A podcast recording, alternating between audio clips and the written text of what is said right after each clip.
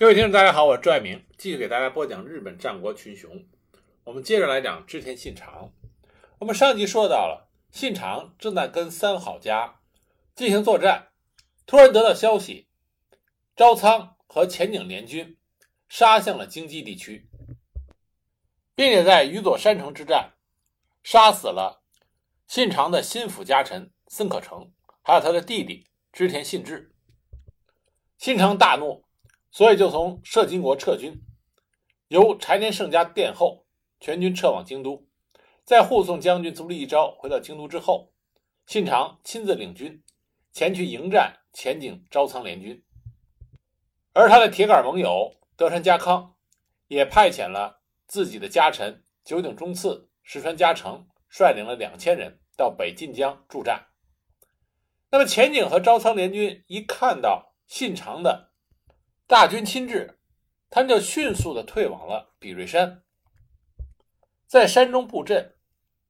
当时日本战国对于寺庙还是非常尊重的，啊，一般不在寺庙所在地开战。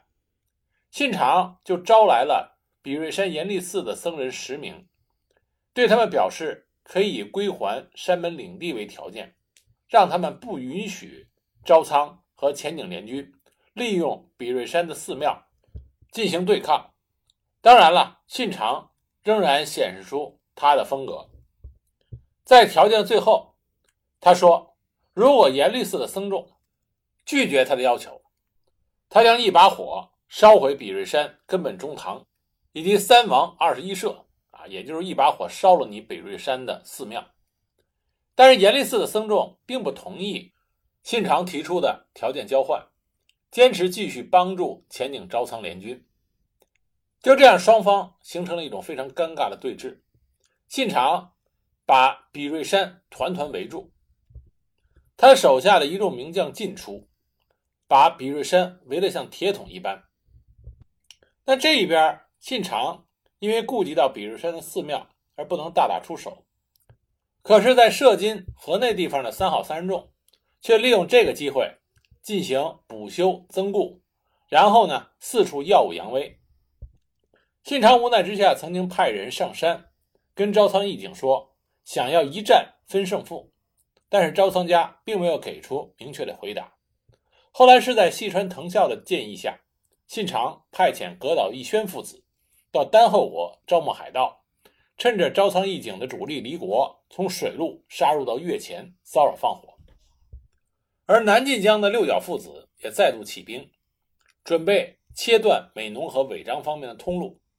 幸亏织田信长在南晋江有丰臣秀吉和丹羽长秀，另外他的铁杆盟友德川家康也派来了大将松井忠次，在他们的努力下，六角家的起兵并没能产生什么威胁，而一向一揆也被细川藤孝所击退。在整个知鹤之阵对峙期间，唯一发生的一场作战就是兼田之战。当时兼田的豪族与织田家内通倒戈，信长就派了手下的家臣板井正上率领一支一千七百人的部队前去接应，攻打了朝仓前景积粮的寺庙，杀死了士兵五十三人。但是朝仓这边反应的很快，朝仓前景联军派出了五千人。迅速赶到了战场，因为前景朝仓联军的人数比较多，最终呢，信长这边的领军板井正尚父子以及其他几员将领纷纷战死，织田军败退。据说呢，织田军阵亡了数百人。这是唯一一次双方具有一定规模的交战。那么对峙的情况进入了冬天之后，因为降雪使得北国的通路被封闭，所以呢，就由将军足利义昭出面。企图促成朝仓义景和织田信长的和谈，甚至朝廷方面也下旨要信长和义景同意和谈。在关白二条晴良的敦促下，双方终于同意休战。但具体说是信长提出来的要求，还是说是朝仓义景提出的要求，到现在都没有一个定论。但不管怎么说，信长和前景长政、朝仓义景正式讲和。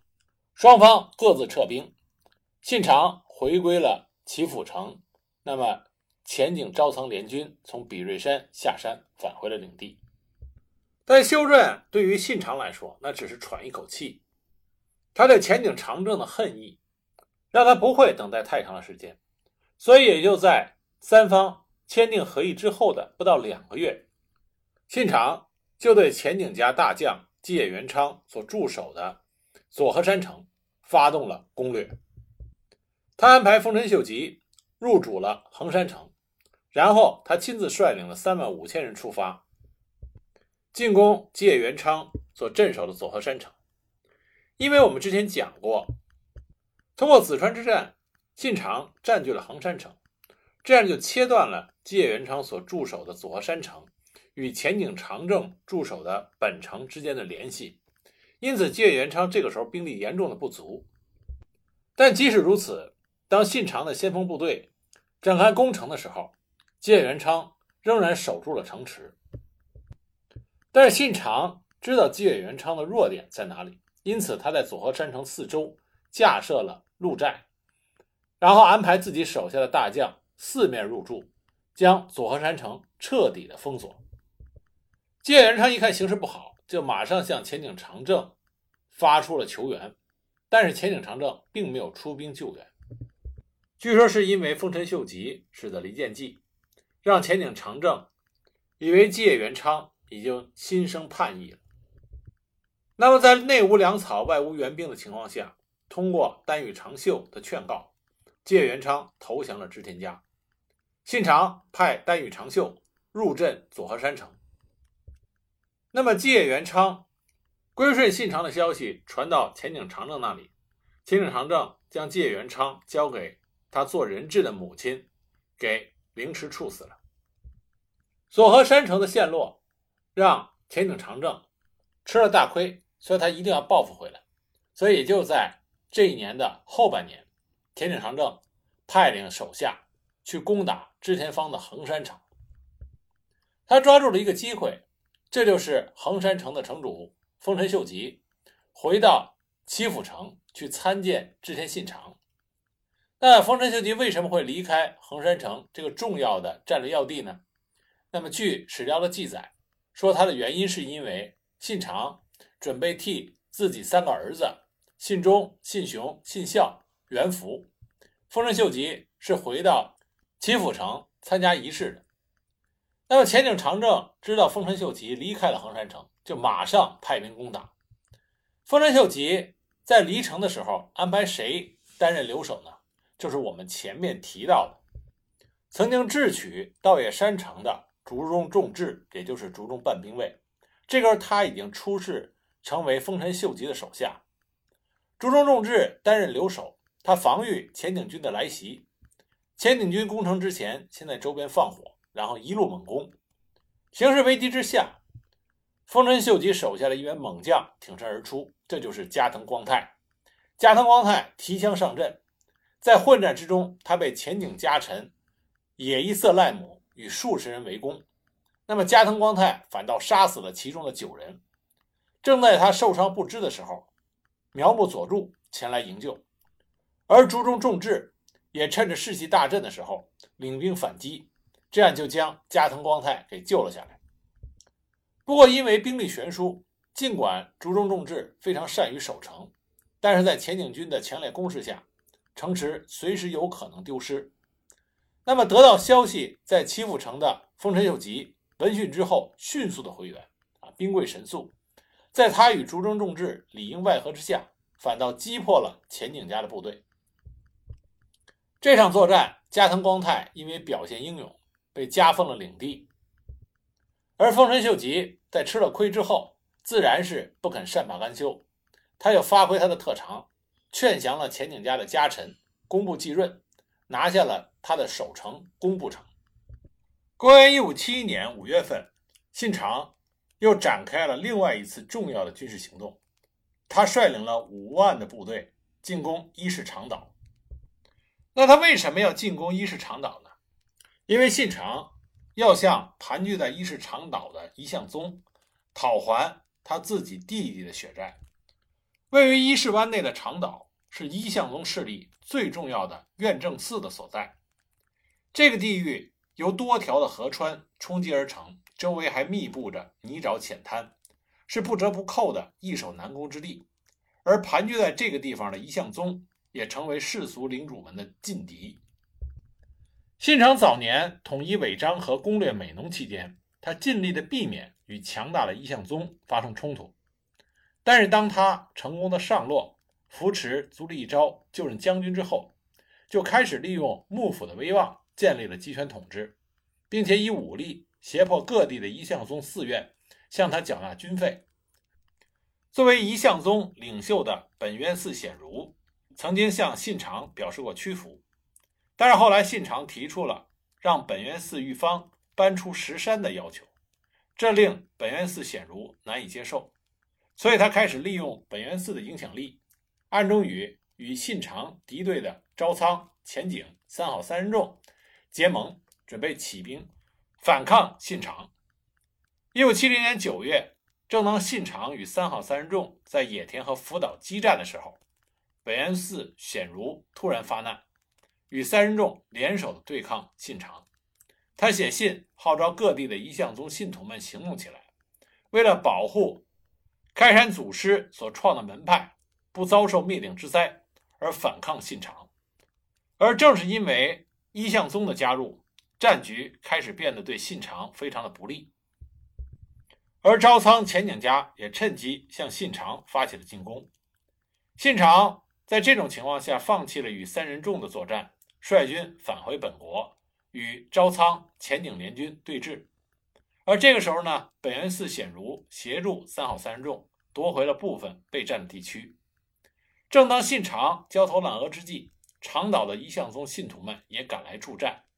他们在下间赖旦的指挥下击败了龙川一役，然后越过了木曾川，围攻尾张的小木江城。因为兵力悬殊，而且得不到援军，信长的弟弟织田信兴在小木江城。城内自尽了。在得知弟弟自尽的消息之后，进退维谷的信长决定暂时求和，那么和朝仓前景结束了志贺之阵的对峙。返回自己居城的信长也意识到，距自己领地近在咫尺的长岛信徒成为自己最大的威胁，因此他下决心要首先彻底征服长岛，给予一向宗势力沉重的打击。但是剿灭长岛信徒并非易事。长岛的地利对于防守方非常的有利，一向宗的盟友们也可以充分的利用水路向岛上的守军输送各种支援，而且长岛守军本身规模也十分的庞大。据史料记载，光是守卫长岛的本部信徒就有两万人之多，外部还有十多座要塞严阵以待。为了加强防卫，本渊寺方面还派了下间赖旦、下间赖成率领。善使火枪的冀州佣兵前来助阵，信长呢也过于高估了自己的力量，同时他也缺少与这种宗教自治势力的作战经验。信长错误地轻视了佛教徒，认为他们不过是和尚与农民组成的乌合之众，只需大军碾压就可获胜。一五七一年五月十二日，信长调集了五万大军，开始兵分三路，对长岛发起了第一次大规模的攻势。左路军柴田胜家率领，中路军左久兼信胜率领，而信长亲率右路军。因为复仇之心的驱使，信长下令实施焦土政策，焚毁临近地区的村落。但是恶劣的自然环境限制了大军的调动，而长岛守军利用自己对地形的熟悉，采用游击战法进行对抗，并且联合附近的海盗，不停地骚扰调度不便的织田大军。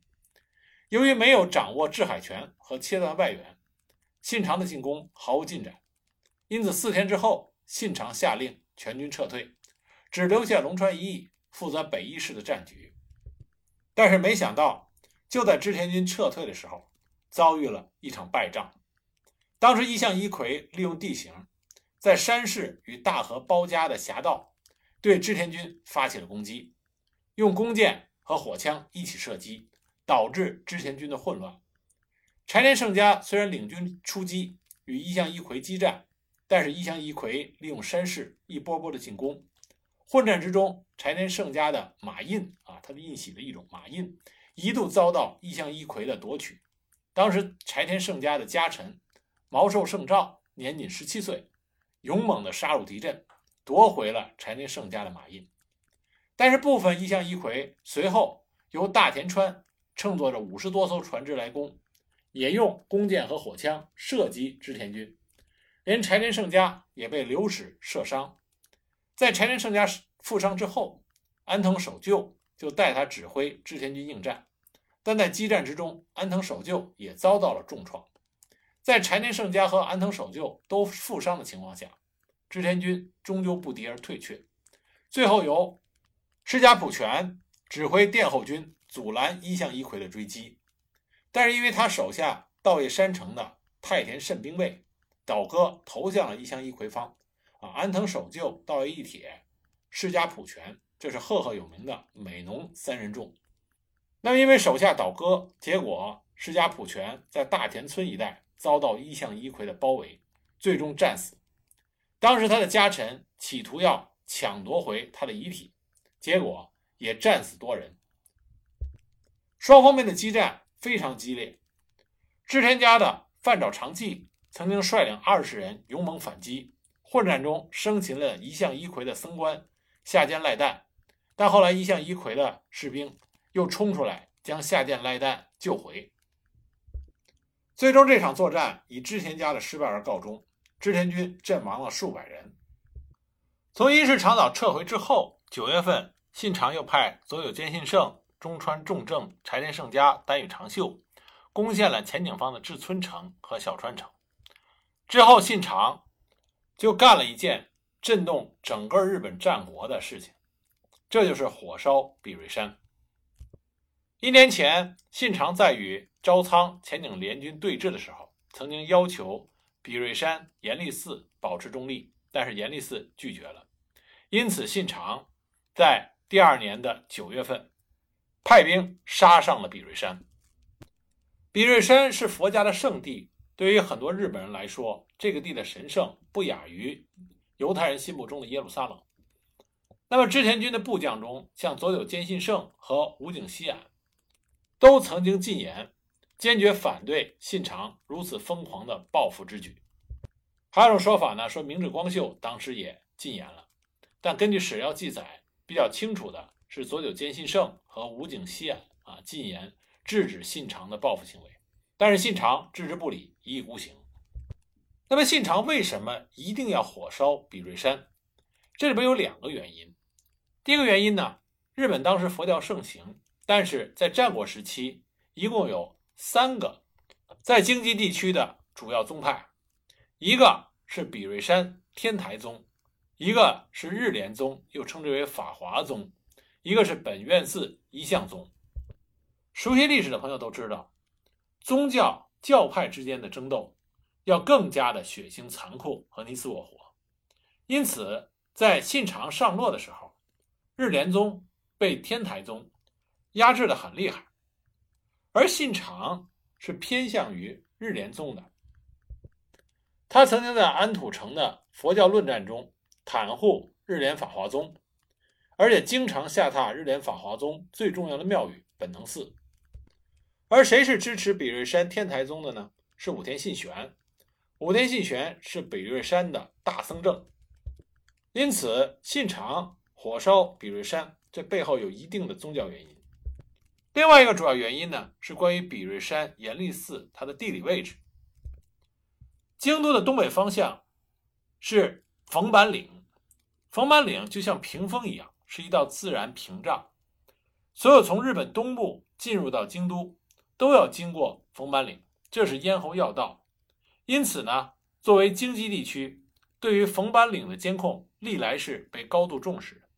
而这一监控地最佳的选择就是在比瑞山上，从比瑞山上可以时刻监视着通过冯班岭进入京畿的部队。那么冯班岭的地理情况是什么样子的？非常狭长，啊，山路都非常狭窄，部队必须排成细长的队列，这样才能通过。那么这样的队列，如果敌人一旦从侧面发起攻击，袭击首领的队列，从而对整个的队伍进行切分的话，那么将会给被攻击方带来灭顶之灾。对于极具战略眼光的信长来说，比瑞山、严立寺一定要站在自己这方，如果不是自己这方的，就一定要把它拔除。信长一旦下定了决心，那么执行起来雷厉风行，如潮水般的织田军从四面八方涌上了比瑞山，见人就杀，无论是文武僧人、妇女儿童，所有的首级都可以向信长报功。史料记载。当时山上死者人数多达四五千人，尸体铺满了全山。然后织田军纵火焚烧了严立寺中的根本中堂和山王二十一社，一百多年来珍藏下来的佛像经文被烧得一干二净。信长的暴行震惊了日本全国，本愿寺显如发表宣言，大骂信长是佛敌。武田信玄指责信长暴逆无道，说他是佛法王法破灭，天魔寻之变化也。这也给信长带来了另外一个赫赫有名的外号——第六天魔王。而这件事直接带来的后果就是，武田信玄决定上洛，加入到第二次信长的包围网。那么在信长面前就面临着更大的挑战。那么信长将如何面对？我们下一集再给大家继续讲。